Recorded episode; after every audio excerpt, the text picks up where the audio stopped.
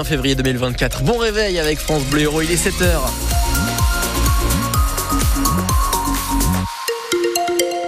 Votre journal présenté par Salam Daoui avec pas mal de vent ce matin. Oui, une tramontane assez forte hein, dans le centre du département notamment avant que euh, ce vent ne, ne, ne, comment dire? Faiblisse. Faiblisse, je vais chercher le mot. C'est gentil, merci de l'avoir trouvé. Un léger euh, voile nuageux dans le ciel pour les, les températures maximales, elles oscilleront entre 16 et 18 degrés. À Montpellier 18 degrés, à Béziers 17 degrés et à Lodève 16 degrés. Anne... Et Anne Pinxon du sel avec vous et également euh, notre invité à 7h45. On va parler des pompiers. Oui, exactement. Quand on pense euh, aux pompiers, on pense souvent à un incendie. On vous pose la question ce matin. Est-ce que vous avez déjà eu besoin, vous, d'appeler les pompiers? Vous êtes seulement 8% finalement à les avoir déjà appelés pour un incendie. La plupart, c'était pour un problème de santé.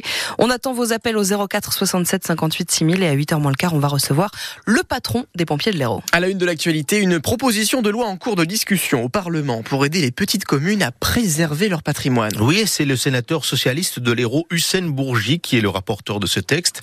Il est d'ailleurs l'invité, lui, euh, ce matin de France Bleu Hérault à 8h10. Aujourd'hui, les villages de moins de 2000 habitants doivent financer leur projet d'ouvrage public à hauteur d'au moins, au moins 20%. Ça peut être un pont, par exemple, ou bien un moulin. La nouvelle loi vise à ramener ce seuil à 5%. La différence est loin d'être négligeable, c'est ce que nous dit Yvelise Descamps, la maire de Dio et Valquière au nord de Bédarieux.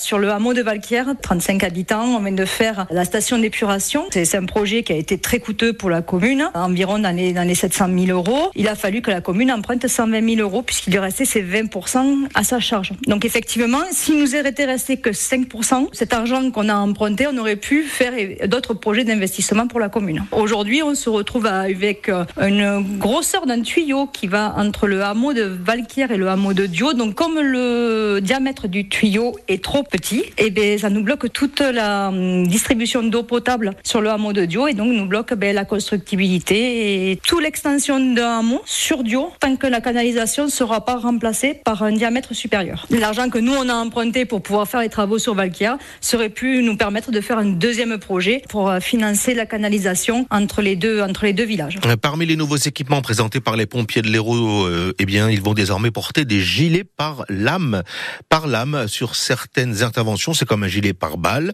mais c'est pour protéger, c'est pour protéger des coups de couteau. Ça a été décidé euh, parce que les agressions physiques sur les pompiers ont augmenté de 83% en 5 ans en France, et ceux du département évidemment ne sont pas épargnés. L'équipement est assez discret. Vous pouvez voir à quoi il ressemble sur francebleu.fr. Les principaux syndicats agricoles, FNSEA et jeunes agriculteurs sont reçus cet après-midi par Emmanuel Macron. Rendez-vous traditionnel avant le salon de l'agriculture euh, qui commence samedi, mais rendez-vous particulier cette année sur fond de crédit agricole. La journée d'hier a été marquée par de nouvelles actions, euh, notamment à Marseille et Dunkerque. Et depuis demain, le Premier ministre Gabriel Attal doit faire de nouvelles annonces. Le ministre de l'Intérieur, lui, Gérald Darmanin, a demandé le retrait du titre de séjour de l'imam du Gard en vue de son expulsion. Raison invoquée, appel à la haine. Le parquet de Nîmes, de son côté, a ouvert une enquête préliminaire pour apologie du terrorisme.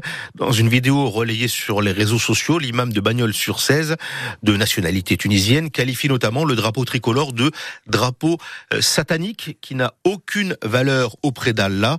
Les explications de Tony Cellier. Une erreur, un lapsus, voilà ce que plaide l'imam Majoud Majoubi. Je vous assure, je parle des drapeaux dans les stades. Je ne parle pas des drapeaux tricolores, je ne parle pas de la France. Le problème, c'est qu'ils n'ont pas écouté toute ma vidéo. Bien sûr, un Français qui écoute tous ces drapeaux tricolores, ils sont sataniques, eh bien, qu'est-ce qu'il va dire? Il va dire, tiens, il est en train d'insulter le drapeau tricolore. Si j'aurais dit tous ces drapeaux de différentes couleurs, personne n'aurait prêté attention, personne n'aurait regardé. Alors que dans mes propos, en aucun cas, en aucun cas, ni même pas j'ai où je pensais ni à la France ni au drapeau tricolore, je ne me permettrait pas de ça. Là, je fais un lapsus sur le mot tricolore, eh bien, on me descend, on me demande mon expression. Plus c'est gros, plus ça passe, mais cette fois raté. Voilà ce que répond en substance Pascal Borde, la députée RN de la circonscription. Un lapsus vous avez écouté la vidéo? Il est long le lapsus. Comment peut-il y avoir un lapsus euh, quand vous avez quelqu'un qui dit euh, finalement que notre drapeau, ça ne représente rien, que le seul, le seul drapeau quelque part euh, qu'ils reconnaissent, c'est le drapeau de leur religion. C'est du fanatisme, c'est pas autre chose. L'imam avait déjà fait l'objet d'un premier signalement, cette fois pour des infractions financières liées à la gestion de la mosquée. Entre 200 et 300 foyers privés de gaz hier à Castelnau-le-Lez, on leur a coupé en début d'après-midi le temps de réparer une fuite provoquée accidentellement euh, par une pelleteuse sur un chantier. La circulation de la ligne 2 du tramway a été momentanément interrompue. Le conducteur qui a tué un piéton de 28 ans dans la nuit de dimanche à lundi à Moggio a été placé en garde à vue hier. Les circonstances de l'accident restent encore à préciser, mais il semble que sa responsabilité ne soit pas engagée. Il rentrait du travail quand l'accident a eu lieu. Pas de traces d'alcool ni de drogue dans ses analyses. Davantage de précisions sur francebleu.fr. Un ouvrier a été euh, gravement blessé hier matin à 7. Un, un accident du travail à cause d'un frein à main serrée ou mal serré, alors que le quinquagénaire faisait le plein de son véhicule, Léonie Cornet. Cet homme de 58 ans était en train de travailler ce lundi matin sur le chantier de la passerelle de la gare de Sète. Vers 10h50, il descend de son chariot élévateur pour faire le plein de carburant et c'est à ce moment-là qu'il se fait surprendre. Son véhicule recule vers lui et pour cause, le frein à main est desserré. Le quinquagénaire ne peut éviter le drame. Il tombe par terre et se fait renverser par l'engin. Il est gravement blessé à la jambe gauche. La police et les pompiers de l'Hérault sont appelés sur place. L'inspection du travail est avisée de l'accident. Quant à la victime, elle a été transportée à l'hôpital de Sète. Ce lundi, son pronostic vital était engagé. Le préfet de l'Hérault rend un hommage à l'une des dernières figures de la résistance du département, André Otto, mort à l'âge de 97 ans, ancien combattant de la Royal Air Force. Il était le président honoraire du musée de la résistance et de la déportation de Castelnau-le-Lez.